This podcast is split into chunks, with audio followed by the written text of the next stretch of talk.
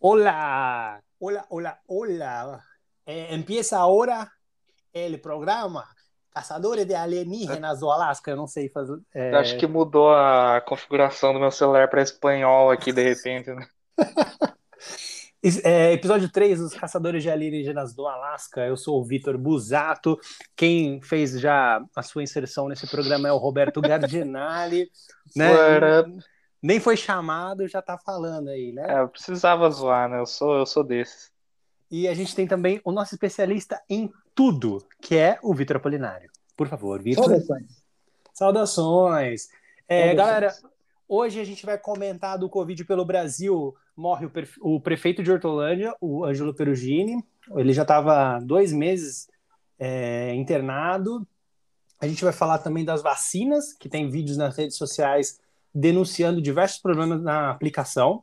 É, o Ciro Gomes, que encabeça manifesto pela democracia. Putin versus Biden, UFC Ucrânia. É, no que fim levou de hoje, Reinaldo Azevedo, daqui a quatro anos, qual que será o discurso dele? E no Omeleft, a gente vai fazer uma homenagem bem humorada ao cantor Agnaldo Timóteo, que faleceu hoje, sábado, dia 3 de abril, de, devido a complicações da Covid. O monólogo de hoje é com o Roberto. Bora lá, Roberto.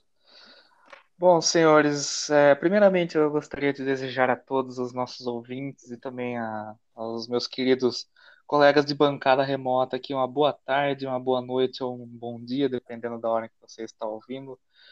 É, esse monólogo, ele, ele não é nada muito, muito escrito, né? Algo que vem mais do, do coração realmente, porque foi uma semana bem complicada para para todos nós que moramos nesse, nesse Brasilzão de, de meu Deus aqui, é, no contexto pandêmico, né? Sem, é, é, eu vou deixar, vou deixar claro aqui que eu não vou entrar em detalhes, detalhes políticos, é, polêmicas, essas coisas, é mais a questão social, porque no fim das contas, assim, é, tudo é muito abstrato, né? Governos são abstratos, as coisas acontecem nas cidades, e as pessoas elas fazem a, a, as, as cagadinhas nas cidades, né? Pois bem, é, como, como, como o Vitor falou no, no, no, começo aí, no, no nosso na nossa introdução, né? Essa semana a gente teve a notícia da morte do prefeito de Hortolândia.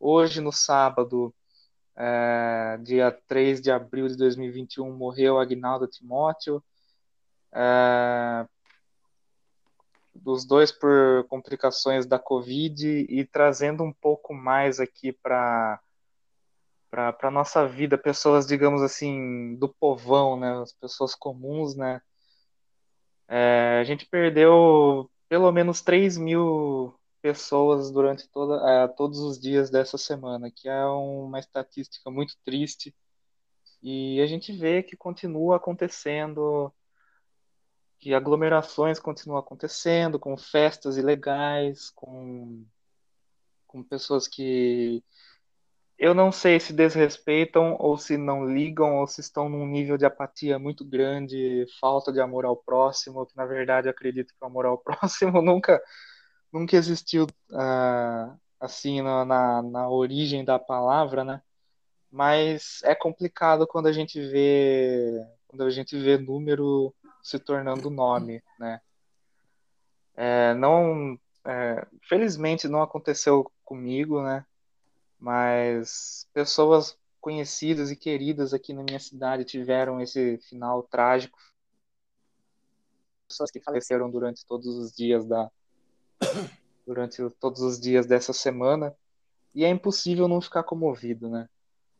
É, a gente vê repercussão de, de familiares, de amigos, e que aquela pessoa que se tornou um número na estatística, ela é muito mais do que isso, é uma, é uma história, é uma, é uma vida, é uma pessoa que, que tinha sonhos, uma pessoa que tinha uh, que tinha entes queridos, uma pessoa que, que amava e que era amado, então, assim, é, quando a gente se depara com uma situação dessas e no mesmo momento a gente vê uma, uma foto, um vídeo de uma de uma festa clandestina acontecendo na zona rural da cidade, que é um lugar que em teoria seria menos é, menos vigiado, que seria mais difícil para as forças de segurança chegarem, mostra que uh, o ser humano é um bicho egoísta ao extremo.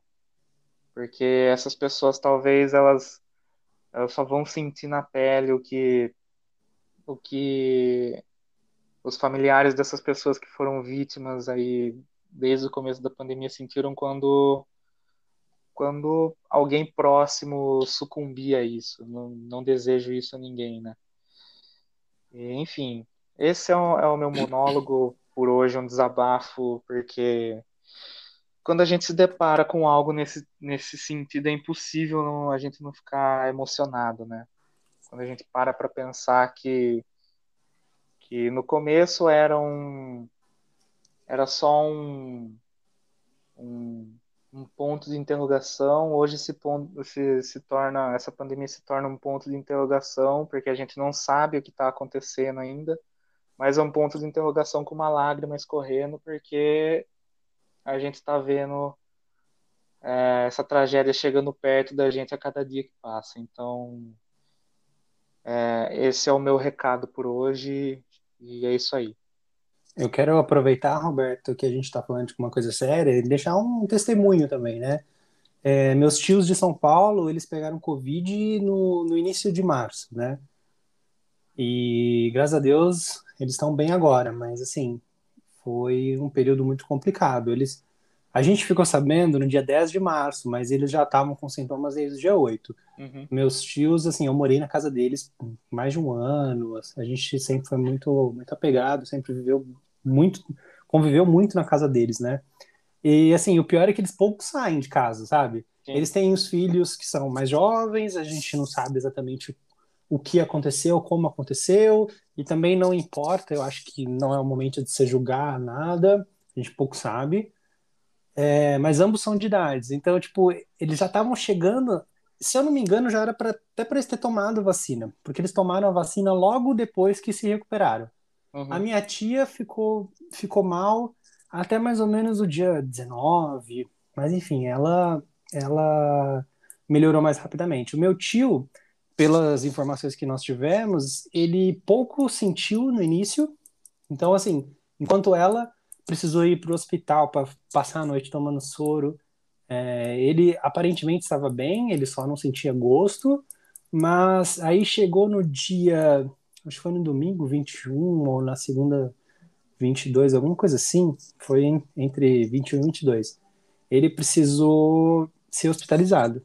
Então, ele ficou mais de, mais de um dia esperando pelo, pelo um leito de enfermaria. Não era, uhum. não era nem. Eu não sei como que funciona se é se tem se é, essa divisão de enfermaria, UTI, enfim. Sim.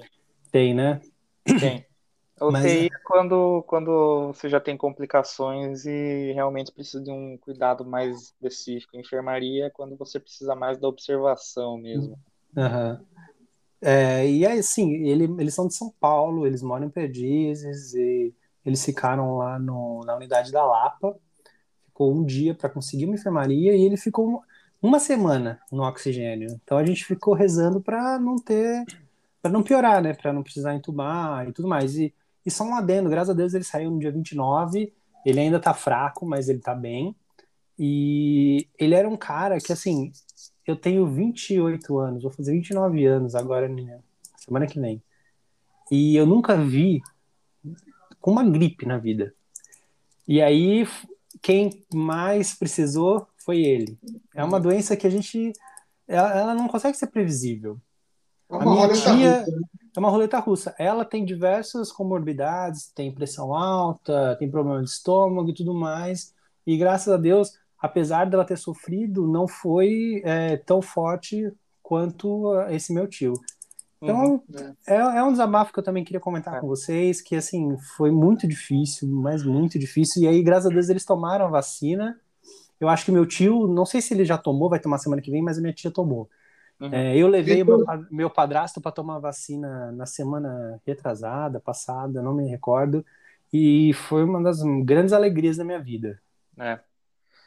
É, só só para completar com relação a isso que você falou do, do Vitor, falou que é uma, uma roleta russa, também é, a gente não sabe o que está acontecendo, porque um exemplo disso aqui em casa, minha irmã teve Covid.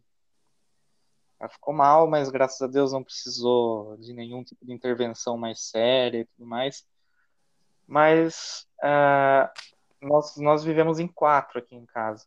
Só ela pegou. Ninguém teve nada, nada, nada, nada. Nós fizemos o teste, todos os testes negativos. Então é, é, é, é um, é muito estranho, sabe? É uhum. muito, por isso que, que é sempre aquela insistência que já ficou chata, mas tem que ser chato mesmo, que a gente precisa se cuidar e entender a gravidade da situação. E tá não... tão perto, né? Tá tão perto é. de, de você, sabe, dos os principais grupos receberem a né? vacina em sua totalidade. Exatamente. E, e é aquela coisa, a gente escuta muita gente falando que precisa fechar o comércio, fechar comércio, fecha restaurante, mas até que ponto a culpa é deles? Eu vejo opinião, que não é. Na minha opinião, não é culpa deles. Na minha opinião, é justamente o ponto das festas clandestinas que a gente tem, que eu comentei mais cedo, que é aquela coisa, né? Teve um caso que, que aconteceu essa semana com uma, uma mulher de Campinas que ela foi para São Sebastião, litoral de São Paulo. Na barreira sanitária foi detectado que ela tinha Covid e ela simplesmente furou a barreira. Né? então, sabe, é, e qual a culpa que o comércio tem nisso? O comércio está tentando sobreviver como qualquer outro trabalhador aí, mas por causa Sim. dessas pessoas que, que são irresponsáveis que a gente está no nível que a gente está. Bom, desabafo do pandêmico do, de Roberto Gardinali. Vitor, você que quer comentar, falar alguma coisa séria antes, antes da Primeiro... gente ir? Oi, pode, pode falar. falar. Pode falar, desculpa, vai lá. Não, primeiro eu queria só mandar um abraço para seus tios, né? Depois você fala o nome deles para a gente mandar um abraço para eles. É Esmeralda e Joaquim. Um grande abraço. Para Esmeralda. melhoras aí. E, bom, Semana Santa, né? Então, que essa Semana Santa, domingo de Páscoa amanhã, que é o momento de renovação, né? Da vida, uhum. de esperança, e que essa Páscoa venha trazer boas novas para todos nós. Sim. É, antes, vocês me lembraram de uma coisa. Vamos já para o top 5 notícias da semana. É um tema que a gente não colocou na pauta, mas eu acho, acho pertinente, já que o Vitor falou de Páscoa, eu quero linkar com ele. É, teve muita gente celebrando o golpe militar de 64 nessa semana, né? Uhum. Que foi no dia 31. É, uns dizem que foi 31, outros dizem que foi 1 de abril. Até o Vitor depois pode confirmar exatamente a data pra gente. Uh, mas eu, o que me espanta é ver tanta gente cristã, tanta gente que vai celebrar a Páscoa e vai fazer oração no domingo, é, pedindo volta de tortura, cerceamento é. de liberdades, uma Sendo coisa. Que Jesus Cristo morreu justamente sendo torturado, né? Justamente sendo torturado. E por quem? Pelas forças de Estado, né? né? Exército romano ali. Uhum. Alguma contradição ali tem, né? É, é, acho... Os senhores aí, por favor, vamos, vamos falar. Ah, eu... Começar falando disso.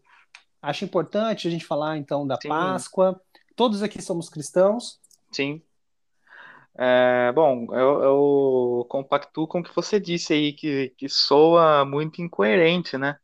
Quando. Inclusive, eu lembro que numa. Uh, em 2000 e, 2019, quando, quando eu trabalhava num, num, jornal aqui em Limeira, em uma das, das pautas que eu estava fazendo, eu vi uma pichação num, num, viaduto. Né? Tem um viaduto aqui que sempre ele amanhece pichado, no outro dia ele tá pintado, daí vai a galera e picha de novo, enfim, é sempre uma é sempre um. É tipo aquela lousa mágica que você só passa assim. No orçamento da prefeitura já tem é, lá discriminado. A pintura daquele viaduto pelo menos 300 vezes por ano, né? e, e, tem uma frase ali que me chamou muita atenção, que até hoje eu, eu lembro disso. É, é ora, ora para um torturado, mas vota em um torturador. Assim, é, quando a gente quando a gente vai puxar o, o conteúdo da frase, a gente é, é lógico que o, que o, nosso presidente ele não ele não estava ali no, nos grupos que praticavam as torturas na ditadura militar. Porém, o discurso dele leva a isso, né? E realmente, eu acho que soa como uma, uma incoerência, porque é, Jesus é uma pessoa que, que sempre pregou, pregou amor, união, é, na, na essência, né? Aquela pessoa que pregou que, que todos nós somos iguais, enfim, né?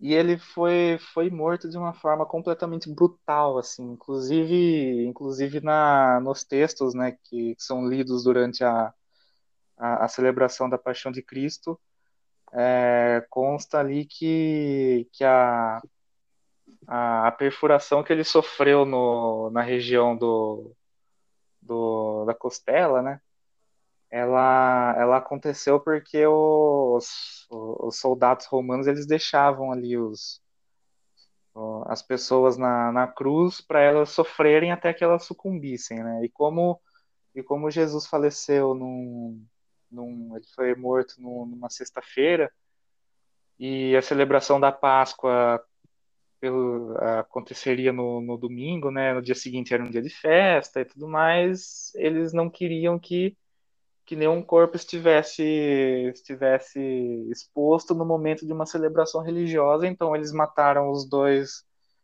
é, as duas pessoas que estavam ao lado e enfincaram uma lança no, no, no na, na, região da costela de Jesus, né? É uma brutalidade que eu acho que não faz sentido quando você está numa igreja rezando por uma pessoa que faleceu desse jeito, pedindo é, compaixão de uma pessoa que morreu desse jeito e depois, quando você sai, você defende um, um, golpe militar que vitimou tantas pessoas e muitas delas que não tinham nada a ver com, com a história. Foram confundidas ou que foram denunciadas de alguma maneira é, vingativa, enfim. Para mim é uma coisa que não, não casa, sabe? Sinceramente, não, não faz sentido. Vitor? Então, o golpe militar de 1964, a gente tem que lembrar né, que a ditadura no, no, Brasil acabou durando por longuíssimos 21 anos e vitimou mais de 500 pessoas, né?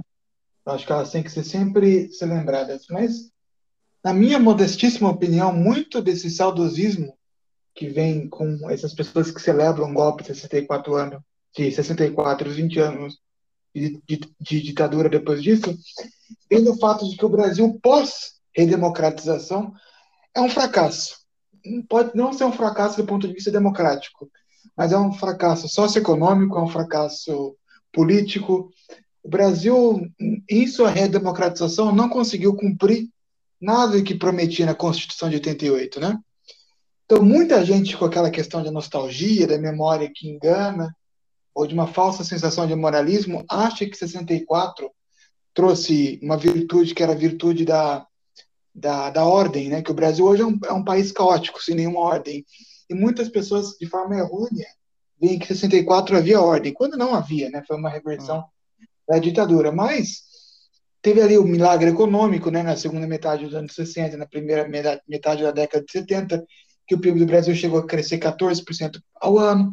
Muita gente acha que os militares fizeram isso e que depois que eles saíram, o Brasil nunca mais teve jeito. Tanto que o golpe de 64 é o único dos quatro golpes da história do Brasil que é lembrado com afeto. Ninguém uhum. lembra com afeto do golpe de 1889, nem de 1930, nem de 1937. Você vê alguém aqui defendendo o golpe do Estado Novo? Ou a uhum. proclamação da República? Ninguém, né? É, é só o golpe de 64. E faz 56 anos, ou seja, faz mais de meio século que ele aconteceu. Mas mesmo assim ele é o único lembrado, justamente porque o Brasil, pós-democratização, em muitos sentidos, é um fracasso. Posso colocar um, um, um parágrafo a mais no seu comentário, Vitor, se me permite? Falando em, em, redemocratização, né? A, é, quando, quando, quando o primeiro presidente civil foi, foi eleito, né, que foi o Tancredo Neves, que ele não chegou a assumir, que daí entrou o nosso queridíssimo José Sarney, é, havia muita, muita desconfiança também de que se a redemocratização não desse certo, os militares que ainda eram muito ativos no poder e que tinham muitas pessoas ligadas a eles, né, que porque enfim, né, o Brasil tinha saído do bipartidarismo, né, tinha o MDB e a Arena. Uh, a gente sabe que os políticos ligados ao Arena eles tinham muita muita afinidade com isso, então provavelmente eles apoiariam alguma volta do, dos militares caso não caso não é, não desse certo essa redemocratização com o Tancredo, Sarney, depois posteriormente essa essa tensão ela voltou no no, no episódio do, do impeachment do, do Collor, né? Isso. Porque justamente justamente por causa disso, né? Fica que é, aquela tensão, nossa, a gente saiu de um, de um período, como você falou, né, que muita gente tinha visto como um período em que a moral foi é, foi, foi restaurada, que nós tivemos um milagre econômico, de repente entra um, um presidente que é, sequestra a poupança das pessoas. Então, no primeiro talvez, dia de governo.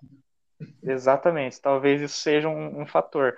Mas também é importante lembrar assim que a questão econômica é muito lembrada no, no com relação ao governo militar, mas é é, é, importante a gente ressaltar que nem sempre tudo foram flores né, nesse caso, né? Até porque o Brasil saiu. É, é, até porque o Brasil saiu do, da ditadura com uma inflação altíssima, né? Todo mês tinha que cortar zero, é, tabela de não sei o que lá para converter preço de não sei o que lá, enfim. Né?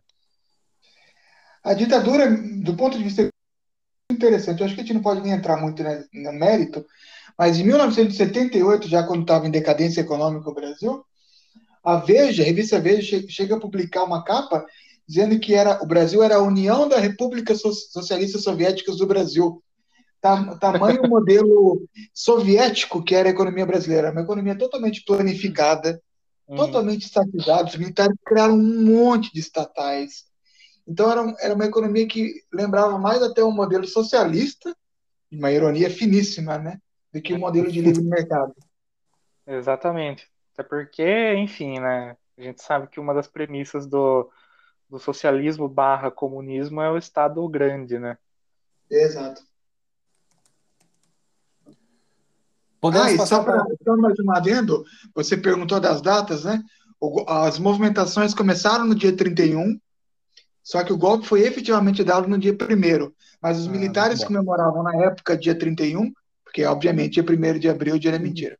Ah, é. Primeiro de abril é só a entrevista do Reinaldo Azevedo com o Lula. Mas vamos pro próximo aqui, ó. Vamos fazer um update, vamos voltar a tema pandemia, porque nessa semana, como a gente já adiantou, morreu o prefeito de Hortolândia, Ângelo Perugini. Hoje acabou falecendo também o Agnaldo Timóteo.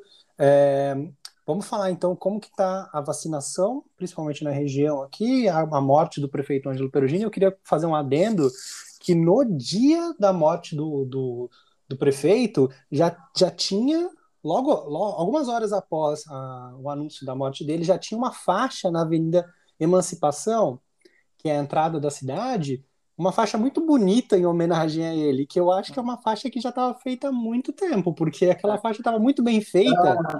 para ter sido feito assim, de prontidão, sabe? Uhum. É tipo aqueles, aqueles aqueles obituários de famosos no UOL em jornal. É, já estão engavetados. Meia, meia página já está feita ali todo ano, se a pessoa não falece, dá aquela atualizada básica nos dados, né? E, e vamos para frente. é. é. O, Bom, o Vitor, é... começar com o Vitor, vamos, vamos rodar diferente? Fica à vontade. Começar com o Vitor. É, Vitor, como que tá Valinhos? É, Valinhos é, é uma cidade que é muito deficitária no, na questão de saúde pública.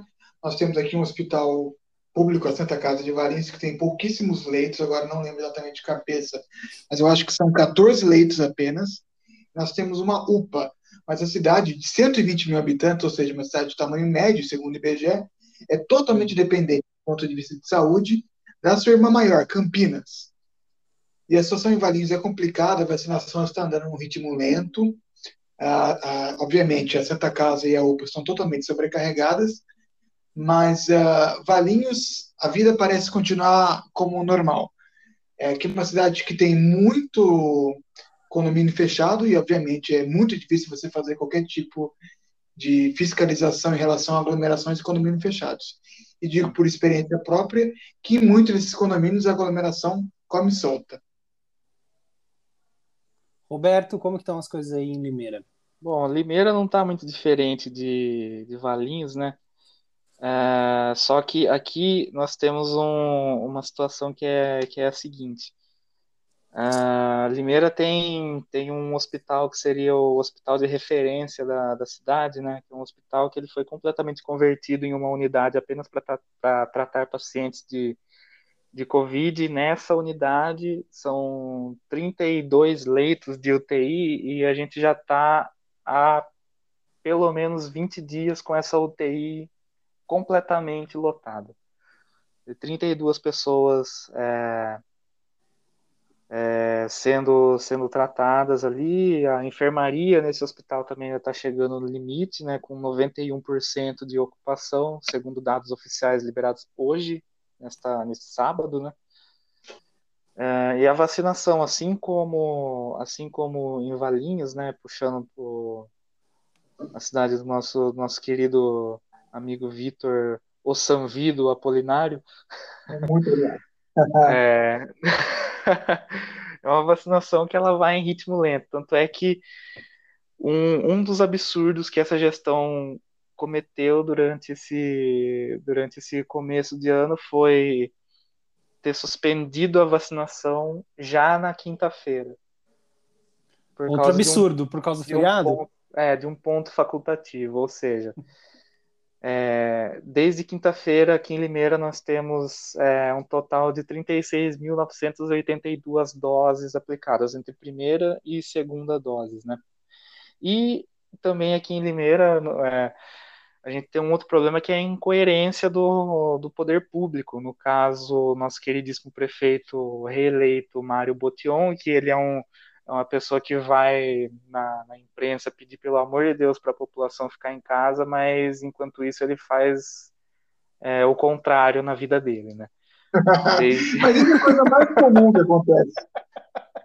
Desde, tá, tá por exemplo, é, então, né? Faço o que eu digo, mas não faço o que eu faço. Ele chega na, na, nas rádios da cidade e fala, gente, vamos ficar em casa porque a gente precisa fazer a nossa parte. Daí depois, no outro dia, ele tá completamente pistola falando que o povo não faz a parte dele, só que daí chega num, num, num dia 31 de, de março de 2021 e ele dizendo que é, iria apenas liberar o trânsito de um viaduto que, é, que foi construído aqui.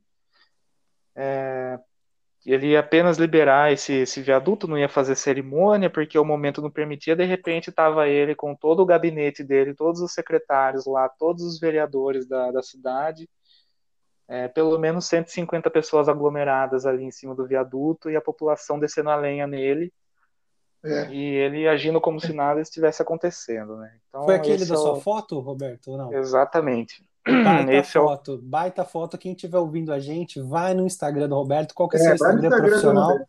Qual que é seu arroba, Instagram profissional? Arroba Roberto Gardinali, com dois L's e I no final. Ah, é... Vejam a foto, que a foto ficou muito boa, Roberto. Não é porque eu sou teu amigo, não. Ficou do caralho. eu agradeço aí a, os comentários. É, mas enfim, esse é, o, esse é o panorama que nós temos aqui, né? Enquanto alguns outros hospitais da, da cidade, né? A gente tem três hospitais particulares aqui, mais uma Santa Casa. Santa Casa já está completamente ocupada, esses hospitais particulares ainda devem ter coisa de um ou dois leitos disponíveis. E assim como Valinhos, é, a vida que segue como se nada estivesse acontecendo. Viu, já quero então emendar com o próximo assunto. É... Antes disso, rapidinho, Victor, deixa eu só seguir os preceitos de apuração jornalística e dizer com precisão o número de leitos. Eu disse que eram 14, mas na verdade eram até muito recentemente 16 que conseguiram ser aumentados para 26 nas últimas duas semanas. Nossa, e Valinhos, lembrando só, população de lembrando, só, lembra, população de Valinhos 122 mil habitantes. E lembrando que março foi o mês mais letal para a cidade, foram mais de 59 mortes que a cidade não tinha visto até então. Ah, é, é inclusive, é, não é exclusividade de Valinhos, não. Aqui em Limeira também. Em uma semana morreram 43 pessoas de, de Covid aqui. O que, segundo, segundo as informações aí, apurações, é, foi o mesmo número de pessoas que morreram de, em acidentes de trânsito no ano passado inteiro aqui em Limeira. É, então, é, os números são realmente estarrecedores. Valinhos, com esses 59 mortes só no último mês, 25% de todas as mortes na pandemia no último ano em Valinhos aconteceram só no último mês de março. Nossa. é. é. Aproveitando então, tá, é, não sei se vocês chegaram a ver, tem, tem diversos vídeos nas redes sociais é, denunciando problemas na, na aplicação das vacinas. Eu fiquei estarrecido com isso, porque, bom, levei meu padrasto para vacinar, não pude ver é, entrar na unidade, minha mãe que entrou, é, todo mundo pede né, para filmar e tudo mais. Eu vi uma aplicação que foi feita via drive-thru, uhum. mas também eu vi de longe, é, aparentemente foi feita. É, no, numa unidade básica de saúde lá de Montemor. Vocês sabem, tem relatos aí na cidade de vocês de aplicação incorreta?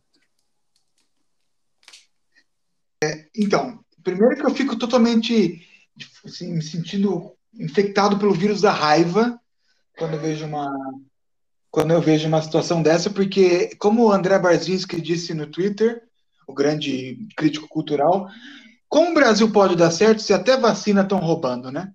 Eu acho que é uma das coisas mais sugêneres do mundo e que mostra total falta de caráter de certas pessoas, né? É, mas em, em Valinhos eu acho que não teve nenhum caso disso, mas em Campinas foram alguns casos já reportados disso. E é sempre aquela história, né? O Conselho Regional de Medicina fala que vai, vai apurar o que foi ocorrido, mas não acontece nada. É. É, eu queria que vocês debatessem, porque assim, é, não, não está claro exatamente qual é a razão disso, porque ninguém deixa de aplicar uma vacina sem motivo. É, o que, o que há de suspeita é o seguinte, né? Porque. É grana? Hum, ou também é, é fanatismo político? Né? A questão, acho que em muitos casos é a questão do, do fura-fila da, da vacina, né? Que você vai lá, o, o enfermeiro espeta apenas a, a seringa no, no braço do, da pessoa que foi que foi receber ali, daí quando ele tira, troca a agulha, passa para outro que acaba tomando, enfim.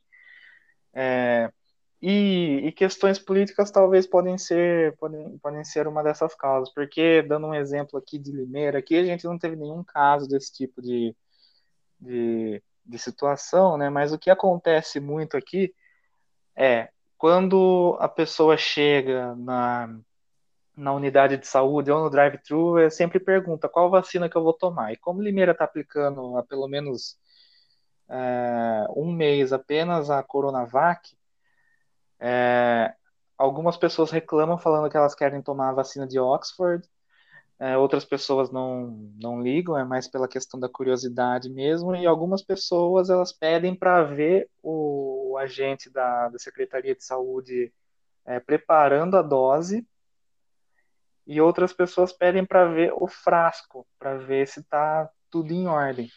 E é algo que, é, em algumas das minhas saídas para fazer matérias em pontos de vacinação, quando eu pergunto para alguém, eles falam que todo dia pelo menos 10 pessoas pedem para para ver esse tipo de trabalho. Então tem uma desconfiança.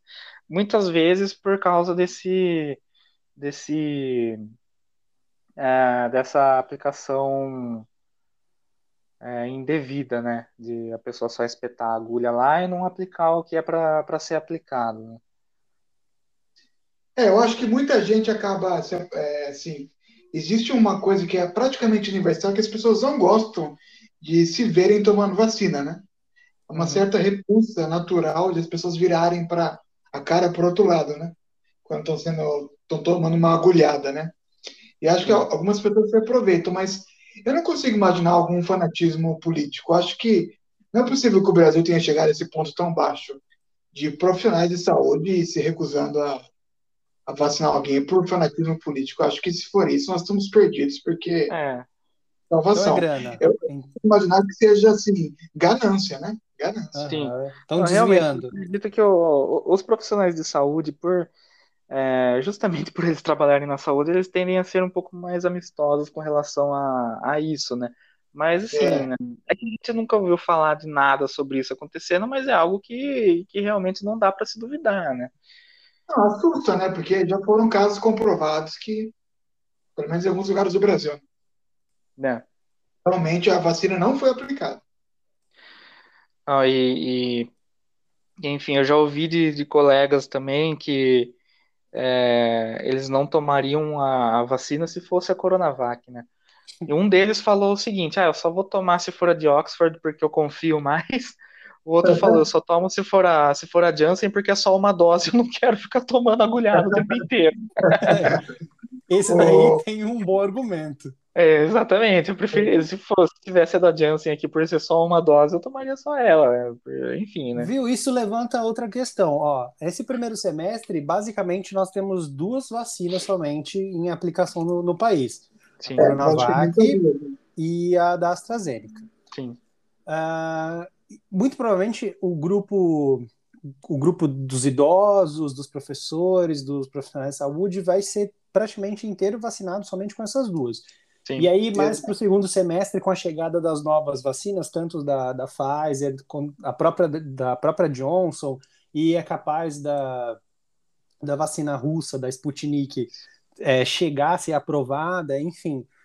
É, vocês acham que vai, vai ter algum, algum impacto? Porque, assim, essas vacinas com maior taxa de proteção elas teoricamente vão ser destinadas para um, não para o grupo mais velho, mas para o grupo mais novo. Vocês acham que isso vai ter algum impacto? Impacto em que sentido? No sentido da proteção da, prolif da proliferação do, do vírus. Ah, Porque, por certeza. exemplo, a, a, da Pfizer tem 90 e poucos por cento. É, ah. Já estão liberando tudo em Israel. Nova York está tá prestes a liberar a galera. Uh, Isso... Na Austrália, tem o povo aí puto com os artistas lá, com os caras de Hollywood que estão se mudando para lá por causa do rolezinho. É, é, então, Austrália... Vocês acham que vai ter algum impacto? Por exemplo, a galera mais jovem sendo vacinada com Pfizer, Johnson, isso vai ser melhor ou pior? Ou eu tô ficando maluco? É coisa de, de babaca igual a mim? Eu acho assim. Eu acho que é, é, provavelmente essas vacinas vão ter um tempo curto de eficácia, né? Acho que vai ser necessário uma reaplicação, provavelmente de forma anual. Então, essas vacinas. É, então, inclusive, é uma questão de se fazer estoque de vacinas, que muita gente está acusando os Estados Unidos ou é o Reino Unido de terem três vezes o necessário para vacinar a população inteira, mas é provavelmente porque vai ter que continuar vacinando por anos a fio.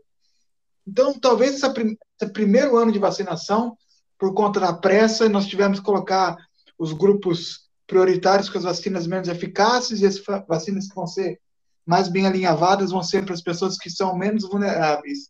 Só que acho que com o tempo isso vai acabar se normalizando e no final das contas acho que vai chegar a um conhecimento maior, as vacinas vão ser mais ou menos equivalentes. Não, com certeza, eu concordo com isso, até porque é o que os especialistas na, nas áreas de imunologia, aí, eles, é, eles é, baseados nos estudos, é o que eles afirmam, né? Até porque, assim, é, essas, é, é importante lembrar que, por mais que já, que já tivesse um, um coronavírus antigo e que essas vacinas foram feitas baseadas nesse coronavírus antigo, é um produto novo. Então, essas primeiras aplicações, provavelmente desse, desse ano inteiro, talvez até metade de 2022, elas vão ser aquela, aquela aplicação assim para a gente ganhar um tempo para diminuir Isso. a circulação do vírus, assim que e conforme a circulação vai diminuindo, por questão do tempo também, o, os estudos vão avançando, novas vacinas vão sendo desenvolvidas, então assim é o que todos os especialistas é, dessa área acreditam que quanto mais vacinas, não importa se seja é, Coronavac, seja é, AstraZeneca, Pfizer, Johnson, Sputnik ou até a, a, a Covaxin, não, não importa qual vacina seja, o importante é que a gente tenha muitas vacinas e o maior número de variedades o possível, justamente para a gente conseguir diminuir a, a, a proliferação do vírus e assim ganhar tempo para acelerar as pesquisas, né? Então, respondendo ao seu questionamento, Vitor, é, eu acredito que, que o impacto dessas vacinas ele vai, é, vai, ser, vai ser muito positivo com relação a isso, porque é o que vai realmente fazer a gente sair dessa situação, né? É, e quando também... vocês preveem que a gente vai sentir os impactos da vacinação? Porque a gente está caminhando para 10%, 10 da população sendo vacinada. É muito cap... Isso, pelo menos a primeira é. dose. Quando vocês acham que a gente vai começar a sentir os impactos eu positivos acho... da vacinação? Eu acho que a pandemia vai continuar comendo solta até as eleições de 2022. Dependendo de que é 2022, acaba do dia para a noite. Exatamente, não, isso aí é. Parte, eu acho que até o final do ano a situação tende a melhorar. Sim, eu, eu também acho. Eu acredito que, na verdade, até pelo menos aí até agosto vai, vai dar uma, uma, uma desafogada nisso aí. Tanto que eu. Acho que em agosto, talvez, a, a situação ela comece a dar uma melhorada por causa da quantidade de pessoas que vão que, que já vão estar vacinadas, né? também é, é um, uma informação interessante aí que, que pelos estudos da, da Secretaria de Estado de Saúde aqui de São Paulo, fazem uma projeção de que é, a, a curva aqui em São Paulo ela vai começar a ser afetada positivamente. Chegou no platô, né? Chegou no platô. Ela vai começar a ser, a ser afetada de forma positiva é, a partir desse mês de abril, por conta da vacinação. Justamente porque Sim. chegou no platô e tudo mais, mais pessoas sendo imunizadas, aí você junta com as outras pessoas que já tiveram a doença, que elas têm uma imunidade aí por um, certo, por um certo período de tempo, nesse meio tempo outras pessoas vão ser imunizadas, enfim, ela vai começar a baixar. Mas e, é aquela Victor, coisa esperar para ver o que vai ser. Desculpa, Roberto, se você só me permite um adendo, Vitor. Não, não, claro, é já que, terminei meu ponto. É, é, assim, é importante, não é nada, não é nada, é importante o Brasil vacinar o maior número possível de pessoas antes do inverno. Que o inverno brasileiro tá, não é rigoroso como do hemisfério norte, nem da Argentina, não é. Mas é o inverno. Os vírus são mais ativos no inverno, mesmo o inverno brasileiro sendo mais ameno, muito mais ameno do que o resto do mundo, praticamente inteiro. Mas, é, é. tradicionalmente, os vírus são mais ativos no inverno no Brasil, e para a gente evitar mais um colapso na saúde, é importante vacinar o maior número possível de pessoas e eu fico muito feliz que ontem o Brasil finalmente conseguiu chegar à marca de um milhão de doses aplicadas num único dia e continue uhum. subindo essa marca para chegar a 5 milhões num dia, que seria. Exatamente. Muito legal. Galera, mais alguma coisa para a gente encerrar a pandemia e vamos entrar no noticiário político? Ah, vamos aí, vamos. né? vamos aí? Então vamos falar do nosso querido Ciro Gomes. Então, Ciro Gomes vacinado, Lula vacinado, mas essa não é a pauta. A gente tem que falar do Ciro Gomes que encabeçou o Manifesto pela Democracia, junto. Me ajudem, Val. Tem Mandetta, tem Luciano Huck, tem... a gente tem Amoedo. Amoedo, a gente tem o, o rival do João Dória, que João é o. Dória. Eu esqueci o nome do cara. Não, não, é o rival do João Dória dentro do PSDB. Mandetta, Mandetta, já falei ou não falei? Falou. Falei. É, a gente tem o Leite lá, como que é o nome dele? O... Eduardo. Leite. Isso. Quem mais a gente Todo tem? Acho que... acho que é só, né? Eu acho que o. Eu vou, vou puxar os nomes aqui. Não tem alguém do MBL também? Ah, deve ser o Kim Kataguiri. Porque... Dos, preden... Dos presidenciáveis, deixa eu, não. Deixa eu pegar a lista aqui, deixa eu... rapidinho. Bom, enfim, é, ótima iniciativa, estão de parabéns. A gente, eu só quero que vocês comentem uh, Aqui, sobre ó, o próprio Ciro Gomes. Falar rapidinho. Falei, falei. Presidenciáveis que assinaram: Ciro Gomes, Eduardo Leite, João Amoedo, João Dória, Luciano Huck e Luiz Henrique Mandetta. Joia. Então ficou de fora o ex-juiz Sérgio Moro, Lula. O Moro está cada vez mais, eu vejo, fora da, da jogada. Não, não, não vejo o Moro aí. É, o Moro acho, acho que, ele... que, ele... nem tem pretensão, né? É, é a mesma não... coisa que aconteceu com o Joaquim Barbosa naquela época. A galera colocou muita pilha nele, mas no fundo uhum. nem ele queria, sabe? Nem ele queria. A mesma coisa que eu vejo uhum. com o Moro. Eu acho que o Moro fez a maior cagada da face da Terra sair para entrar no governo Bolsonaro, sair da magistratura para entrar no governo Bolsonaro, jogar fora uma carreira. Se bem que o C... ou, ou ele já, já sacou que o cerco estava armado e que ele ia tomar a cana do STF. É. é. um dos dois, né? Bom, e aí, o que, vocês acham do Ciro Gomes, o cara que já, já falou várias coisas, né, várias groselhas aí, já falou da Venezuela, que era mais democrática aí que, que Estados Unidos, já, já falou um monte de coisa. O que ele fala um dia também, no outro dia não é a mesma coisa. Eu acho que o Ciro Gomes ele é tipo o Lisca da política brasileira, cara. Não, não dá pra você levar muito a sério o cara, sabe? O, o, o Vitor, o Ciro vai para esse centro, esse centro, centro-direita? Eu acho que no Brasil o centro é esquerda para beirando extrema esquerda, porque assim me parece uma piada de mau gosto um grupo de pessoas é, lideradas por Ciro Gomes, uma pessoa que, como você bem lembrou, elogiou a democracia na Venezuela, está em conversas constantes com o PCC chinês, né, o Partido Comunista Chinês, que também, convenhamos, de democrático não tem nem o nome. É, Luciano Huck, um cara que não tem nenhum respeito pelo IBAMA, constrói casa em, em área de proteção ambiental. Quem mais que você falou? É, Tira Mandetta, a bateria Quest para Mandetta é o cara da sinucona em plena pandemia. Mandetta é o cara que fala uma coisa, faz outra. Eduardo Leite, o cara que é o, o que trampou a cidade, matou gente de fome, o Dória que foi para Miami. Assim, essa gente pedir por democracia, se, for, se foram esses os, os defensores da democracia no Brasil, o Brasil está ferrado. Ah, e a Moedo, né?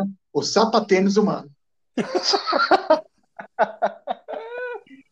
eu, acho, eu acho o seguinte, né? O, o, o Luciano Huck, para mim, ele ser candidato a presidente é a mesma coisa que. É a mesma coisa que, que, o, que o Silvio Santos candidato a presidente. Na... Aquela que igual aquilo lá não vai ter igual. Não, aquilo é incrível, aquela história. Pra mim é, é, é, é, sei lá, nem sei o que dizer, sabe? Eu acho que esse cara aí, ele é mais a questão do digital influencer da turma do que uma pessoa que realmente concorreria ao, ao a um cargo, né? Mas, é. assim, o que eu percebo nesse caso é que quando você junta é, figuras tão, é, tão, tão opostas como Ciro Gomes e João Amoedo, o, o Mandetta com o Dória, o Ciro Gomes com o Dória, eu acho que existe aí uma questão do. Acho que esse aí seria tipo o centrão do, do, do, dos possíveis candidatos, né? Porque de um lado a gente já sabe que vai ter o, o embate, o embate entre o Mandrião. Entre, entre, a gente vai ter o, o, o, o, Brasil e a Argentina da política, vai ter o Corinthians e Palmeiras, o, o derby campineiro ali o, entre. Você não sabe o que é um Corinthians e Palmeiras, já diria Lima Duarte. Grande filme, hein? vai ter um Boca Juniors e River Plate aí no ano que vem, que vai ser o. Vai ser contra... Partizan contra Estrela Vermelha de Belgrado. É, nossa, nossa senhora. Vai, isso aí vai ser uma batalha épica, cara. Vai ser, vai ser bizarro. Vai ser o RPG acontecendo na nossa frente. Vai ser uma batalha lado, de e mistura. É, quando junta esses, é, esses seis nomes aí, o que a gente está querendo, o que eles estão querendo, na verdade, é é, é ganhar alguma força para tentar bater de frente de um, de um é, bater de frente é, com o Bolsonaro ou com o Lula, né? Eles estão falando que é uma nova terceira via aí. É, mas, a tendência é essa, né? É, mas sinceramente, eu acho que quando, quando tem, tem quatro pessoas aí nessa lista que, que eu acho que eles não dariam tanto o braço a torcer e esse e esse grupo de, de Vingadores aí, ele seria desmantelado logo logo, que é o Amoedo, que ele já ia bater de frente com o Ciro, que já ia bater de frente com o Dória, que ia bater de frente com o Mandetta, os quatro iam se matar. A pergunta que não quer calar, que não é necessariamente a desse episódio, né? Como é. vai ser a, a, a guerra civil desse Avengers aí? Quem que, vai, quem que é o Capitão América aí? Ah, quem, que... quem... Lula contra Tim Bolsonaro. Vai, ser, vai ser aquela coisa assim, né? no, no, no, na Guerra Civil a gente teve o Visão lutando de um lado e a Feiticeira Escarlate lutando do outro, que no caso aí é o, é o Amoedo lutando de um lado e o Bolsonaro do outro, né? Convenhamos que o Visão no, no Brasil, o Visão é Leandro Carnal. pela aparência ou pela. Não, pela aparência, pela, aparência, pela é professor Xavier, né? É, pra... E quem seria a feiticeira escarlate do, do Brasil? É aquela que comenta com ele na CNN lá, né? que Bia Kix, a... o nome dela lá? A, Carla a Gabriela Prioli. Gabriela Prioli, exatamente. A Carla Zambelli, a feiticeira escarlate. Carla Zambelli é viúva negra, meu Deus.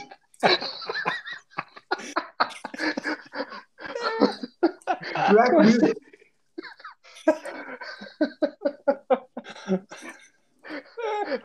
que acabou o assunto depois dessa. Não, acabou o, o assunto, América, não. O depois... Capitão América é o Bolsonaro. Pode ser. Não, não, mas eu vou, eu vou, colocar uma reflexão aqui pra gente, estilo psicanálise. Eu vou fazer a pergunta aí e eu quero que vocês pensem nisso durante a semana e tragam a resposta quando for pertinente. Por que o Capitão é. América é chamado de Capitão América se ele tem uma bandeira de Porto Rico no uniforme? Boa, boa, boa colocação. Boa colocação. Imagina como seria o Capitão Pindorama, que é a versão brasileira, né, do Bolsonaro. E Tony Stark seria Luiz Inácio Lula da Silva.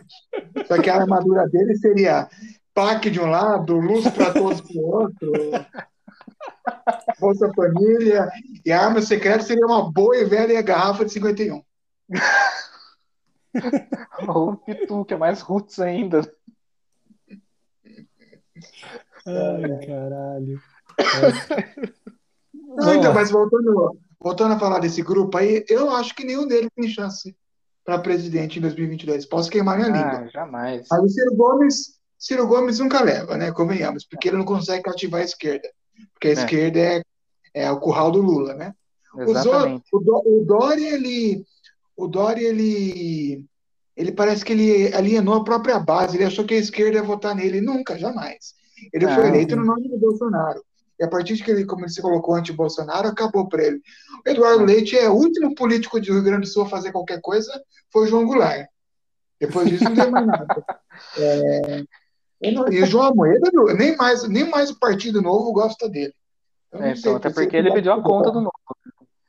Pediu a conta do Novo, então não sei.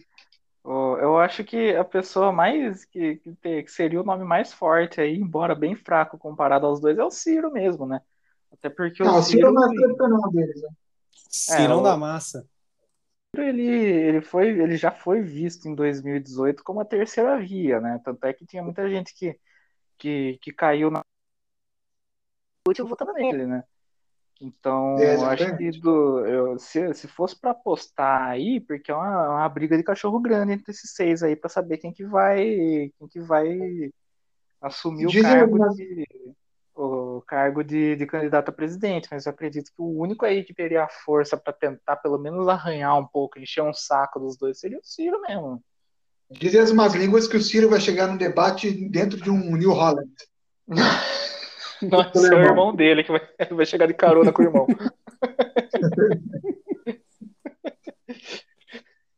Ah, acabou o noticiário político nacional, vamos para os problemas do mundo. O principal problema do mundo agora é, é treta na, na Ucrânia, né, Vitor? É. Nosso correspondente internacional. Tá, a Ucrânia está numa situação complicada desde 2013, né? Quando o Yushchenko, que era o então presidente, caiu por esquema de corrupção, alguma familiaridade com o Brasil aí, e fugiu para a Rússia. E desde então a Ucrânia é, vem flertando com a União Europeia e com a OTAN. E o então, Putin já deixou bem claro que OTAN na fronteira com a Rússia nem pensar. Queria te perguntar isso. Bom, a Ucrânia desistiu de, do programa nuclear, entregou tudo. Achando... Entregou para a Rússia, é. Então, achando que a OTAN ia ser amigona e falou: oh, vem aqui, vou te proteger. Só que eles não querem essa bomba, pelo que tá. Eu, pelo que eu vejo, eles não estão muito afim de abraçar essa bomba, não, e querer tretar com a Rússia. O que, que você acha disso? Então, então, a Ucrânia, historicamente, ela é dividida no oeste, que é muito europeu, onde fica Kiev, que é uma parte, uma região da, da Ucrânia onde se fala ucraniano, e a parte leste, que é uma parte onde se fala russo, é uma região mais pobre, uma região muito rica em carvão, é chamada de Donbass, onde, se fala, é, onde a principal cidade é Donetsk. E internamente tem essa, essa disputa dentro da Ucrânia, e metade da população quer aproximação com a Rússia e outra metade, que é a parte mais rica, quer com a União Europeia. Putin, não, primeiro, não quer desamparar, não porque ele é bonzinho e quer ajudar os russos. o Putin é bonzinho. Essa parte zona de influência russa dentro da Ucrânia, e depois porque ele sabe que ele tem que manter o quintal estratégico dele, que é ali Belarus, Ucrânia, as repúblicas do Cáucaso, Cazaquistão, enfim. E ele não vai deixar a OTAN entrar. Então ele está puxando agora com essa tensão de mandar tropas para a fronteira com a Ucrânia. Ele está vendo até onde a OTAN vai deixar ele ir até se incomodar. A partir do momento que a OTAN se incomodar, ele vai retirar as tropas e aí ele vai ver até onde ele pode puxar a corda com o novo presidente americano, Joe Biden. Roberto, fala aí para gente o que você vê sobre esse assunto. É, eu, eu acho que, bom, agora que chegou no, no ponto United States of America, é, como, como a gente colocou no nosso grupo de, de WhatsApp ali, que em épocas passadas os Estados Unidos jamais deixariam algo como isso acontecer, né? Mas, mas eu acho que, que também a questão do, dos Estados Unidos aí, o, o Putin, ele tá ele, ele já percebeu isso e ele tá, como o Vitor disse, tentando esticar a corda aí, até porque ele sabe que talvez o, o, o Biden ele não, ele não ia, ele não ia pegar, pegar uma bucha desse tamanho do mesmo jeito que, que, o, que o Bush faria, talvez, ou o Obama, que também é importante colocar um negócio aqui que todo mundo coloca o é. Obama num pedestal, só que ele foi o presidente americano que mais matou civis com ataques aéreos no, no Iraque, né? É verdade. É, foi o auge dos drones, né? É, exatamente. É, então, então acho que assim, eu, eu posso estar falando muita besteira, até porque nesse meio aí é muito, tudo é muito instável, né? Mas eu acho que numa dessa aí, o, o que o Biden faria é ele, ele meio que fazer uma vista grossa, talvez. Não, lógico que ele não, ele não, não deixaria algo muito mais assim acontecer, até porque o, a gente sabe que, que os Estados Unidos têm essa. estão meio desesperados para recuperar o, o cargo de principal país do mundo, né? A confiança mundial. Mas eu acho que o, que, o, que os Estados Unidos eles se, se incomodariam muito mais com algo relacionado à China do que à Rússia, talvez. Vitor, quer completar? Eu, eu, quero, eu quero fazer uma pergunta para o Vitor é, sobre, sobre esse assunto que o Roberto falou, né? Dos Estados Unidos e tudo mais. Os Estados Unidos, potência militar e tudo mais, mas a China tem, tem crescido muito, é, tem forças militares muitas vezes é, que rivalizam. Ah, já é a maior maioria do mundo. Já é a maior maioria do mundo, né? É, em termos de ah. quantidade de embarcação, já é essa aproximação russa, o que, que você acha que, que vai aí acontecer nesse futuro próximo? A gente está caminhando para um conflito de vias de fato? Não, um conflito, assim, o mundo o mundo hoje é muito claramente dividido em duas superpotências, uma ascendente, que é a China comunista, e uma decadente, que são os Estados Unidos da América, né? Eu acho que um conflito armado entre esses dois, assim, uma guerra declarada aberta, é impossível simplesmente porque seria uma mútua destruição assegurada, né? Com bombas nucleares. Mas eu acredito que confrontos por procuração, como foram muito comuns na época da Guerra Fria entre União Soviética e Estados Unidos, temos que lembrar que Coreia, Vietnã, Afeganistão foram todos conflitos por procuração entre, esses dois, entre essas duas potências é, são possíveis agora de novo de se repetirem entre China e Estados Unidos, principalmente na questão de Taiwan. Taiwan é aliado muito importante dos Estados Unidos ali nas fronteiras praticamente da China, né, muito próximo da China, e é uma região que, China, que a China considera historicamente dela, e que ela já prometeu reincorporar, mesmo que seja a força. Então, o ponto de maior tensão entre as duas potências é certamente Taiwan, e a China vem se preparando, vem abusando, vem é, sobrevoando bombardeios nucleares em cima de Taiwan também puxando a corda para ver até onde dá para ver essa questão de Taiwan, porque eu acho que os chineses, mais cedo ou mais tarde, antes de 2049, eles vão querer forçar alguma coisa para cima de Taiwan. E aí que a gente tem que ficar atento, porque é o principal ponto focal da rivalidade entre essas duas potências. Você acha que a União Europeia, não somente a União Europeia, mas a Europa como um todo, vai se meter nisso? Porque eles têm muitos problemas internos. Você acha que eles vão querer se meter em outros problemas? Você acha que a Alemanha, né? a Alemanha, nesse perfil atual dela, vai querer se meter nesse problema? A União Europeia não tem cacife hoje, não tem mais cacife de ser um, um player global. Ela, ela é basicamente aliada dos Estados Unidos, né? E ela, junto com os Estados Unidos, fazem um, um bloco ocidental contra um bloco oriental, meio que China e Rússia, em uma aliança por conveniência, né? Porque convenhamos que a Rússia não tem uma afinidade nenhuma ideológica com a China, é ser uma aliança por conveniência. União Europeia, Reino Unido e Estados Unidos já são já é uma aliança mais ideológica, né?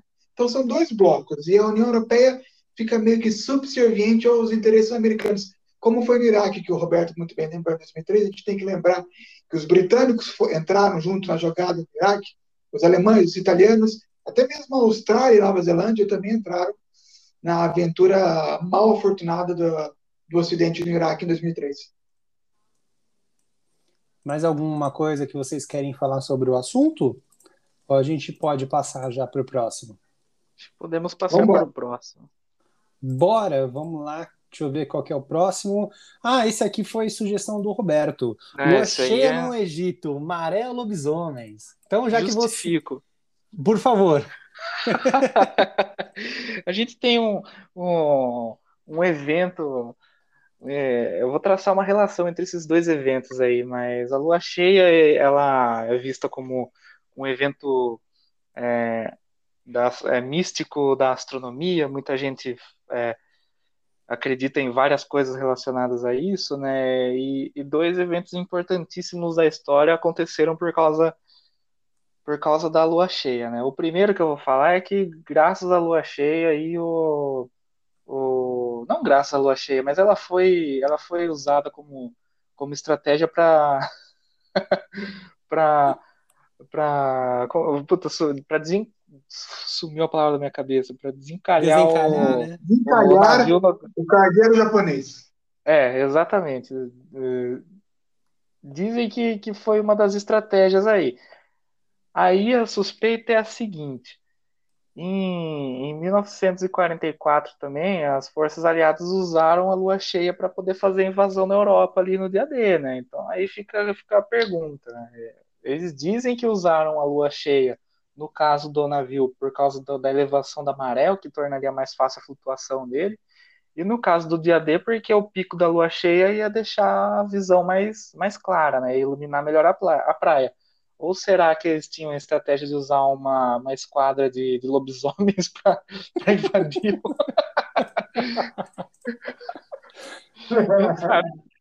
gente sabe que tem muita, que tem muita coisa escondida por trás aí de, de da Segunda Não, Guerra Mundial, essas coisas no, no canal de Suez aí, então acredito muito mais na questão da, dos lobisomens do que da maré, hein? não sei não. Eu vi um vídeo muito bonitinho, dois salsichinhas no canal de Suez, do lado daquele Aí. rebocador. Eu achei muito bonitinho, acho que foram eles que ajudaram a desencalhar tá o navio. Lobisomem isso aí, cara, conheço. Convivo com o cachorro. Lua cheia. Dashund, olha o nome do cachorro, Dashund. É. Ah, a Vivi tem, né, Vitor? A Vivi tinha. Ah, faleceu? Pareceram os dois. Né? Já era idosinha, né? É, por. Tiveram uma vida plena e feliz, por idade. Ai, mas era mó bonitinho que eu lembro dela. É. Bom, tá é, você vê. O... São os lobisomens, cara. É, os lobisomens. O... Tem um filme, né, Roberto, sobre isso. Não sobre isso exatamente, mas um filme do J.J. Abrams. É, que é a Operação Overlord, que é, na verdade, zumbis no, uh, na costa da Normandia no dia D. Aí, ó. Nossa, nossa. Ah, mas daí também dizem que o, que o exército nazista tinha um, tinha uma divisão de necromantes lá também. Nossa, eu acredito em tudo isso, cara. Foi, foi uma época muito bizarra. Eu acho que acho que tudo é possível de ter acontecido. eu acredito. A rainha da Inglaterra é um crocodilo. Por causa dela que não vingou o namoro entre o príncipe William e, o, e a Britney Spears.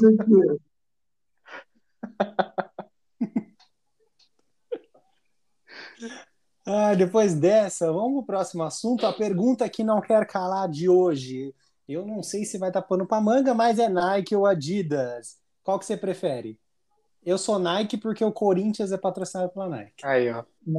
Eu acho que vai dar muito pano para manga, porque essa semana a Nike simplesmente lançou um tênis em adoração ao diabo. Satã, coisa ruim, Beelzebub.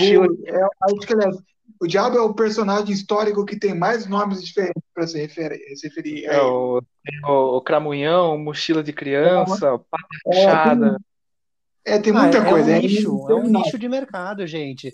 Pô, uhum. tem que fazer isso também. Os caras merecem. Foram 666 pares que venderam em menos de um minuto. Ele, cada um dos pares continha um sangue humano, uma passagem de um, de um versículo bíblico que eu não estou certo agora qual que é, mas acho que é alguma coisa relacionada a coisa ruim. E também tinha um pentagrama é, amarrado no, na, na, corda, né, no cordão do tênis. Ah, então, eu... é, é, um tênis Boa. realmente satanista. Eu vou falar a real aí. Os caras que, que fazem isso, se encontrar com algo no, nesse nível de, de paranormalidade, ixi, é, não, não aguenta dois minutos. Não aguenta dois segundos, é, não aguenta. É, vai acontecer igual o Casagrande. Você lembra do livro Casagrande e seus demônios? Que diz ele que chegou a ver um demônio. Ele falou: sai para lá, demônio, sangue de Cristo corre em minhas veias. Ah, mas aí, aí o Slash também viu vários demônios quando ele estava usando drogas num, num, num, resort no Havaí, cara. Aliás, o Slash e o Casagrande têm mais em comum do que a, a nossa van filosofia faz crer. Olha o cabelo dos dois. e os óculos dos dois. Será que o Slash é o Casagrande e vice-versa? Da mesma forma que o Roberto, o Matheus Canela, eu acho, eu acho que o, o Casagrande é o Slash. E você é o Lucas do Fresno. Sério, isso aí já tá confirmado já. É, tem, até lembrar aqui do programa de sósios, sósios que a gente fez na faculdade. Cara, vira e mexe eu vejo, me aparece ele no YouTube, eu tenho saudades, apesar do, da a vergonha que eu tenho de ficar me, me vendo apresentando. Não, mas, mas foi, foi muito bem. Foi muito você foi, você deu Então já vamos foi liberar. Muito legal. E, e eu lembro nesse dia que eu caguei com o final, foi tudo certinho, o programa tudo certo, aí ninguém ninguém tinha combinado se levantava da cadeira no final, se, se ficava sentado é, e tudo mais. Aí eu, leva, eu levantei e foi uma cagada, né? Que bom que a edição salvou. É, a edição, é uma maravilha. Ah, é. Mais alguma coisa na Nike ou Adidas? Eu, eu só ah, queria eu... falar que eu, sou, que eu sou fanboy da Adidas, principalmente pelo fato de que todo, de, que toda a Copa do Mundo eles mudam o desenho da bola e eu acho isso muito da hora. Pronto. Essa é é, eu sou fã da Adidas também por causa da Copa de 2006. Eu adoro as camisas da Copa de 2006. Ah, é, a bola da Copa de 2006 também é muito da hora. É a melhor de todas. A pior é a Jabulani, né? É, a Jabulani, a Jabulani você tinha que fazer um, curso técnico para chutar uma, aquela Pô, bola. Era mó legal aquela bola. Lembrava aquelas bolas de leite que a gente jogava bola. Verdade. Você dava uma é bola bicuda. É, fazia umas curvas. Ah, mas a, a bola na praia. É. A, mas a bola que eu mais gostava, que eu mais gosto até hoje da, da Copa do Mundo é de 2002. Acho que é porque eu tenho uma lembrança afetiva do Brasil sendo penta, então. Fever Nova, bola Fever Nova é nome. É. Muito bonito também. Inclusive eu liberei ela no FIFA, eu só uso ela. eu prefiro a King Guest, que é de 2006. É... Vamos para o próximo tema? Isso aí. Vamos embora. Próximo tema, então. É, deixa eu pegar aqui, porque eu estou fazendo o nosso loginho. Vamos, vamos dar um update no nosso logo. O que fim levou de hoje? Que fim levou é sobre Reinaldo Azevedo. O inimigo do meu inimigo é meu amigo? Senhores, é. discorram. Essa semana é só para dar um, um parecer, né, um contexto. Essa semana, no dia 1 de abril, olha que conveniente. O Reinaldo Azevedo fez uma entrevista com o ex-presidente Lula. uma entrevista de uma hora e meia, uma baita de uma entrevista, né? aquela entrevista, e que, que deixou uma, uma parte da galera um pouco desapontada, porque a gente estava acostumado com o Reinaldo Azevedo é, dos, dos, Petralha, né? O cara que criou o termo Petralha, o cara que falava no, o cara que falava no ar. É, quem quebrou a Petrobras foi o PT. Então a gente esperava que no mínimo ele fiz, fizesse o papel dele, o papel de jornalista, com, com todo respeito. É, eu assisti a entrevista enquanto eu jogava o FIFA e é igual eu falei para vocês, eu passei mais raiva assistindo a entrevista do que jogando FIFA, pela primeira vez na é, vida. É que é difícil, hein? Olha, que é difícil pra caramba. A raiva que eu passei não, é, não foi nada a ver por causa do presidente, mas foi pelo modo com que o Reinaldo é, parecia um papo de amigo. Não, ele não, não, parecia um jornalista ali. A gente teve mas aula de. Paulo Francis já dizia. Então, mas assim, a gente teve aula de, de entrevista, a Ivete já passou vários livros pra gente, a gente é, debatia sobre tipos de entrevista. Eu sou completamente adepto ao, entre, ao tipo de entrevista não combativa, porque eu acho que você tira mais do seu entrevistado. Não, você não tem que entrar numa guerra com ele, que ele vai ficar puto com você, não vai querer falar, vai querer te atacar. É o estilo britânico, o britânico é um estilo bem, bem combativo. Então, mas será que esse estilo tão combativo tira o que você precisa do entrevistado? Porque ali foi um papo de camarada, um lustrando a bola do outro, sabe? Quando você, você tá jogando vôlei, que você levanta pro outro, sabe? Fazer o ponto. Porra, mano. Então, se você quer comparar os dois estilos, compare essa entrevista do Reinaldo Azevedo com uma entrevista de Dilma Rousseff, época que ela era presidente do Brasil, com o canal Channel 4 da Inglaterra que são extremamente opostos. Sobre o Reinaldo Azevedo, muito estranho, né? Ou ele mudou totalmente da água para o vinho, da administração Lula para a administração Bolsonaro, ou ele vê o partido que ele realmente defende, na minha opinião, que é o PSDB, muito mais alinhado com o PT hoje. É, quando a gente coloca o inimigo do meu inimigo, como que é? Até eu já me o inimigo perdi. Do, o inimigo do meu inimigo é meu amigo. É, ou não, enfim, eu já tô perdidaço, tá, tá tarde. Enfim, ambos têm um inimigo em comum, né, Sérgio Moro. O, é. Nos últimos meses, o Reinaldo bate muito forte na Operação Lava Jato, no Sérgio Moro, enfim. Agora, isso não muda tudo que ele já disse antes. Esse é o problema. Eu acredito que, é, que grande parte das críticas estão aí. E aquele negócio que o Victor falou no podcast da semana passada, que o Lula, ele não tem, ele não dá entrevista para quem não é companheiro. Ele viu que o Reinaldo é companheiro? Eu acho que aí também a gente tem uma, uma questão, né?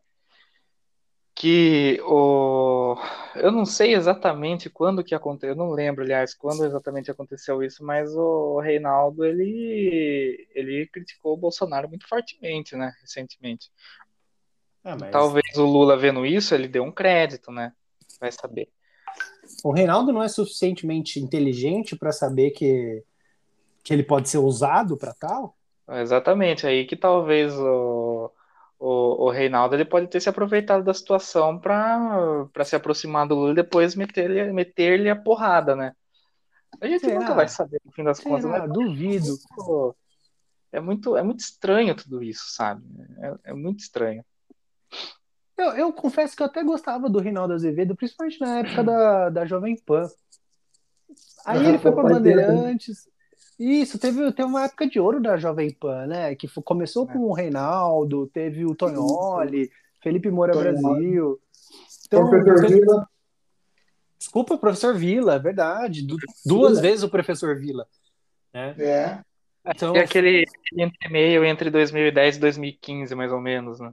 Sim, e é que a, a proposta parecia ser anti, antipetista, tinha uma linha editorial que não era necessariamente pró alguma coisa, mas assim é. contra tal coisa. Sim. Na época que o PT era establishment, né? Sim, é. na época que o PT era establishment. E, e cresceu muito, né? Eu acredito que a, a, emissora, o jornalismo dela ressurgiu. Totalmente. Ela era uma Transamérica, né? Você imagina que a Transamérica hoje era a Jovem, P, Jovem Pan dos anos 2000, né? Rádio, que... rádio pequena Vocês lembram quando o Zanotti falou para a gente ver o manual de, de redação da Jovem Pan e a galera caiu no riso? Eu lembro, eu lembro. É, eu não tive aula com o Zanotti, mas eu, outros professores indicaram o manual de redação da Jovem Pan. Mas teve uma galerinha que caiu no riso, porque a, você vê o descrédito que tinha à época. É, é então. Repita, lembra do Repita? Repita. Jornal da Manhã. Jornal da Manhã, nossa. Bom, é, nada mais, né? Reinaldo Azevedo, daqui a uns dois, daqui a ano que vem, né, a gente descobre mais sobre ele. Ah, vai saber, né? Ele com aquele coleção de fedoras dele, né? é, ele, ele tem tudo a ver com, com Lula, né? Ele é corintiano. Só isso. É um né? Só isso também que tem tudo a ver com o. Você sabe que eu, eu vi uma coisa que eu dei muita risada, que essa semana eu estava revendo entrevista Paulo Francis, a Roda Viva da TV Cultura, acho que em 94 e perguntaram para eles o que ele achava do Lula. Ele deu a melhor resposta que eu vi até hoje sobre o Lula. Ele falou assim: o Lula é uma pessoa totalmente incapaz de ser presidente da República. Ele é incompetente em tudo que faz.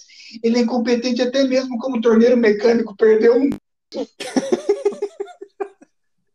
como torneiro mecânico. Grande Paulo Francis.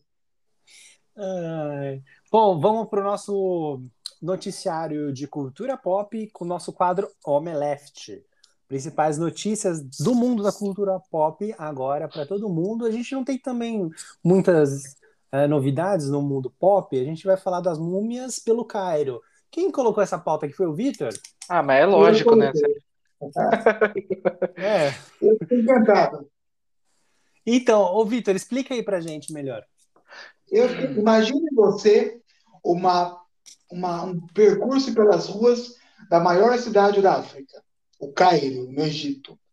As ruas iluminadas, cheias de bandeiras e banners e fogueiras, milhões de pessoas em volta, mesmo com a pandemia.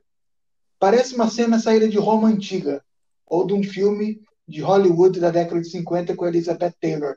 Mas não, era a abertura do novo Museu de Egiptologia do Cairo, eles fizeram um percurso com 22 faraós antigos do Egito, levando eles do Museu Antigo para o Museu Novo da cidade, numa passeata espetacular. E mais só no YouTube. Aconteceu este sábado, dia de hoje, dia 3. Foi incrível. Uma coisa que não se via aí no Cairo há dois mil anos. Ah, tava dando um rolezinho, né? Os caras ah, eram eu... dono do, do bagulho lá. Ah, deixa eu ver aqui então, que eu. Então, o... Isso me, isso me fez me fez lembrar do Museu Nacional, né? Está em obras e está toda essa discussão. O que, que vai ser do Museu Nacional, né? Uma vez que terminarem as obras. Tem uma corrente que quer transformá-lo em, em Museu da Família Imperial Brasileira, porque ali era o Palácio Imperial, né? Uhum. Essa corrente é liderada por Luiz, Luiz de Orleans Bragança, o herdeiro do trono brasileiro. Mas uma outra parte da família fala que não, aquilo não tem que ser um museu da família imperial, mas sim voltar a ser o que era, o Museu de História Natural, porque o Dom Pedro II gostava muito de história natural. Então, no Brasil, não se sabe nem o que vai ser o museu. É, quero relembrar também que o Museu do Ipiranga tá há quantos anos aí em obras e tá fechado? Tá quase 10, quase 10 anos, eu acho. É um museu lindíssimo. Quem teve a oportunidade de ir, porque uma, teve, tem uma galera de uma geração nova aí que não foi. É. é eu, tive eu, essa, fui lá. Tive essa oportunidade, eu fui acho umas duas, três vezes lá na, com a escola, porque todo ano tinha e todo ano eu queria ir. É. E era muito bacana. Um, eu não me recordo de ser um museu que precisava de uma grande reforma. É, realmente. Ah, eu posso. A, a minha memória pode estar tá um pouco afetada, né? Porque muitos anos, mas eu não me recordo de ser um lugar que você olha e fala, nossa, que precisa de uma reforma de 10 anos. É, como o Museu Nacional precisava. Ah, sim. É. Roberto, quer falar mais alguma coisa? Ah, eu acho que eu não tenho nenhum apontamento assim a, a ser feito, a não ser que eu acho que, na minha, na minha humilde opinião, talvez o, o, o museu lá, o, o museu do brasileiro deveria continuar sendo ali, até porque, enfim, né? A gente sabe que, que esse Museu de História Natural, ele, ele inclui diversos tipos de, de artefatos culturais ali, inclusive a história da, da família da família real, né? Eu acho que está incluso ali e é uma é um, uma espécie de honraria para a família real brasileira ali, né? É, depois de tantos anos ali, eu acho que não faz, não, não faria sentido levar para outro lugar. Belezinha. Último tópico, então, do nosso Omeleft, que eu vou, vou aproximar minha voz aqui para perguntar para vocês. É menino ou é menina? A gente vai fazer uma homenagem ao Agnaldo Timóteo. Infelizmente, ele nos deixou hoje. Tem uma história do, do meu tio que, que teve Covid. Meu tio trabalhou num, num, num hotel lá no centro de São Paulo, que ele era garçom, né, na época. Eu acho que ele era garçom, trabalhava na cozinha, enfim. Meu tio me contava bastante dessas histórias. Acho que era Comodoro o nome do hotel. Não sei se era Comodoro. Ah, nome do hotel, sei, Comodoro. É, então. E, e um dos hóspedes recorrentes lá era o Agnaldo Timóteo, que gostava de de beber um pouquinho, de jogar lá, de conversar e de sair com, com as pessoas, né? Teve é, mais recentemente ele teve muita polêmica sobre ser homossexual ou não ser, ser bissexual ou não ser. Enfim, o meu tio me contava as histórias e eu não vou falar, mas ele já viu bastante coisa, era, era engraçado, porque ele conversava com o Agnaldo Timóteo à época, ele dizia e que assim, ele ia entregar as coisas no quarto do Agnaldo Timóteo, ele deixava uma gorjetinha legal, ou pedia uma bebida e deixava com ele, enfim, era um, um cara tão um bom vivan.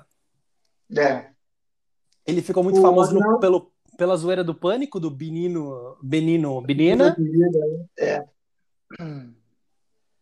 O Agnaldo Timóteo, ele ele me parece que no, na, na, fase final da carreira dele, ele ficou mais famoso pela pessoa pública do que ele era do que pela própria, pela própria pela carreira musical. Ele virou, uma, virou meio que um personagem, né? É, mas isso, isso aconteceu não só com ele, né, Vitor? Por exemplo, a ah, Vanusa. Ah, ele, né? A Vanusa é outro que eu lembro, assim, eu lembro dela personagem cantando o hino nacional errado. Então, tipo, eu lembro muito dela como personagem com pessoas também como o Reginaldo Rossi. Outro, né? verdade. É verdade. Calbi, verdade. Nossa, o Calbi, o Calbi, que tem muita história. É, muita gente, é. Se tornam figuras que são mais conhecidas, até mesmo o Nelson Ned, né? Nelson Também. Ned. É. Inclusive, eu tô com uma, com uma lista aqui do, de 10 álbuns icônicos do, do Agnaldo uh, Timóteo, eu queria, queria destacar alguns aqui, começando pelo, pelo disco de 1972, Os Brutos Também Amam. Olha, foi... 72 e eles 72. já sabiam disso. É. foi quando que foi quando ele no, no cenário da, da música brega, né, que estava começando a fazer sucesso no, no no Brasil. E nessa, e nessa obra dele aí, ele fez uma, uma versão em português da, do tema de O Poderoso Chefão. Nossa! Incrível. Outro, outro, é, outro disco conhecido dele aqui é o Perdido na Noite, de 1976. É, que, que tinha como proposta reforçar a imagem dele como um sedutor, né? Nessa época é música brega de pessoas aí, como a gente tava, tava falando, né? Do Reginaldo Rossi, Calbi Peixoto, que todos eles tinham essa, essa premissa da música da música romântica, sedução. Nossa, eu adorava o Reginaldo. Puta merda. Curtia muito. E um, um, último destaque que eu queria colocar aqui, que foi uma gravação chamada Ângela e Timóteo Juntos, de 1979, que foi uma parceria entre a Ângela Maria e o Agnaldo Timóteo. Bom, o Timóteo, ele faleceu com 84 anos. Ele viveu razoavelmente bem, né? É, 84 é... anos é uma idade, uma idade muito bonita, assim, né? Uma pessoa que tem várias histórias, pode realmente aproveitar, enfim. Né? Eu espero, Isso, é. espero chegar aos 84, né? é, é, igual a ele, inclusive, né? É. Que ele tava bem. Sim. Ele não estava esclerosado. Ah, inclusive, inclusive uma, um, uma informação importante aqui, que ele já havia tomado, tomado a segunda dose da, da vacina contra a Covid dois internado.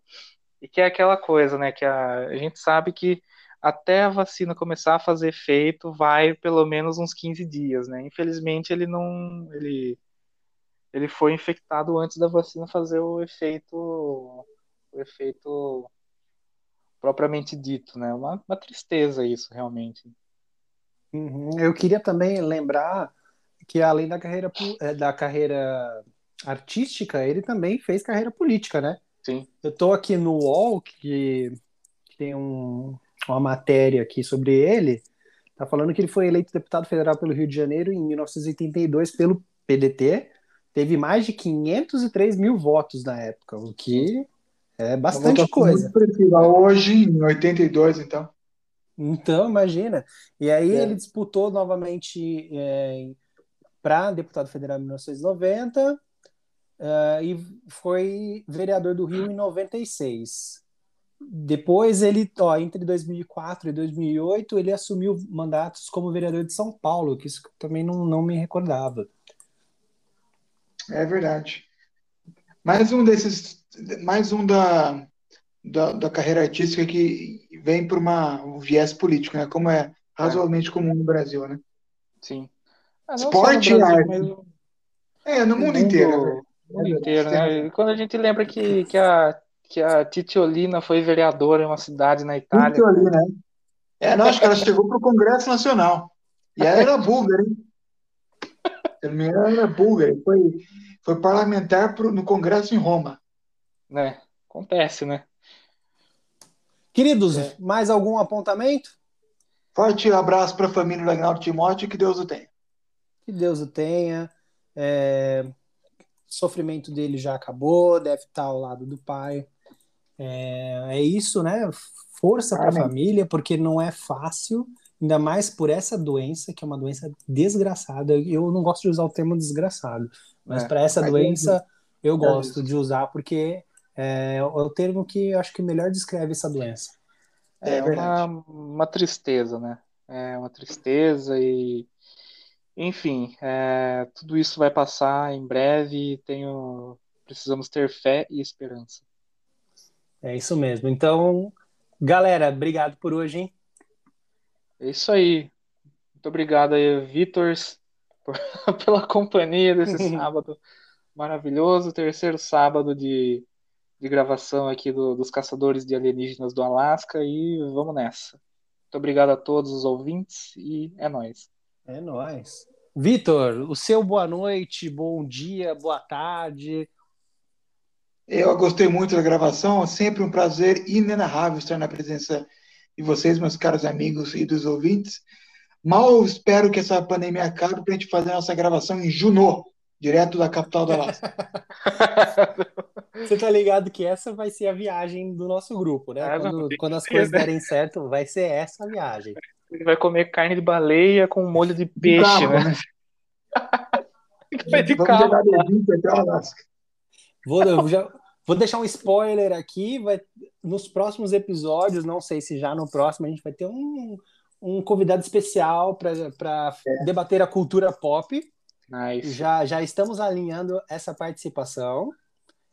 Tá? É um, uma pessoa aí que tem um, um, blog aí, um site, não é nem blog, né? Um site de cultura pop aí. Site é, que é tradicional. Tradicional, já tem muitos anos. Aí, eu acho que deve ter uns 10 anos já o, o site dele. É, ou mais, se bobear. Se é. bobear. Bom, então a gente não vai estragar a, a surpresa. A surpresa. Logo, é. logo a gente vai ter novidades. Bom, eu sou o Vitor, eu quero agradecer a vocês. Obrigado, Roberto. Obrigado, Vitor, por essa noite. Uh, cada podcast a gente vai melhorando. Esse podcast, infelizmente, e não, não teve jeito, né? A gente teve um clima um pouco mais pesado para comentar sobre o Covid, sobre as é. mortes, mas a gente segue no nosso jeito aqui mais irreverente de comentar as principais notícias, assuntos. Uh, eu quero pedir para todo mundo que está escutando, siga a gente nas redes sociais, arroba Caçadores de Alienígenas do Alasca. Por enquanto a gente está no Instagram, mas em breve, nesta semana, muito provavelmente a gente já vai ter no Twitter, no Facebook, em breve também no YouTube, a gente vai ter uma versão em vídeo desse podcast, muito provavelmente uh, as próximas, próximas edições a gente vai tentar aí fazer algo em vídeo e a gente vai ter que ficar meio bonito, hein? Vai ser difícil. Ah, então é melhor, melhor ficar desse jeito mesmo. É deixar a câmera no Roberto. Deixa a câmera no Roberto. Não, vou colocar Deixa. a câmera na parede. Não, o, é, o Roberto é o colírio, né? O Tive na PUC. Garoto colírio. Tive na PUCamp. Nossa senhora, que vergonha. Valeu, povo. Obrigado. Tchau, tchau. Valeu. Até mais. Tchau.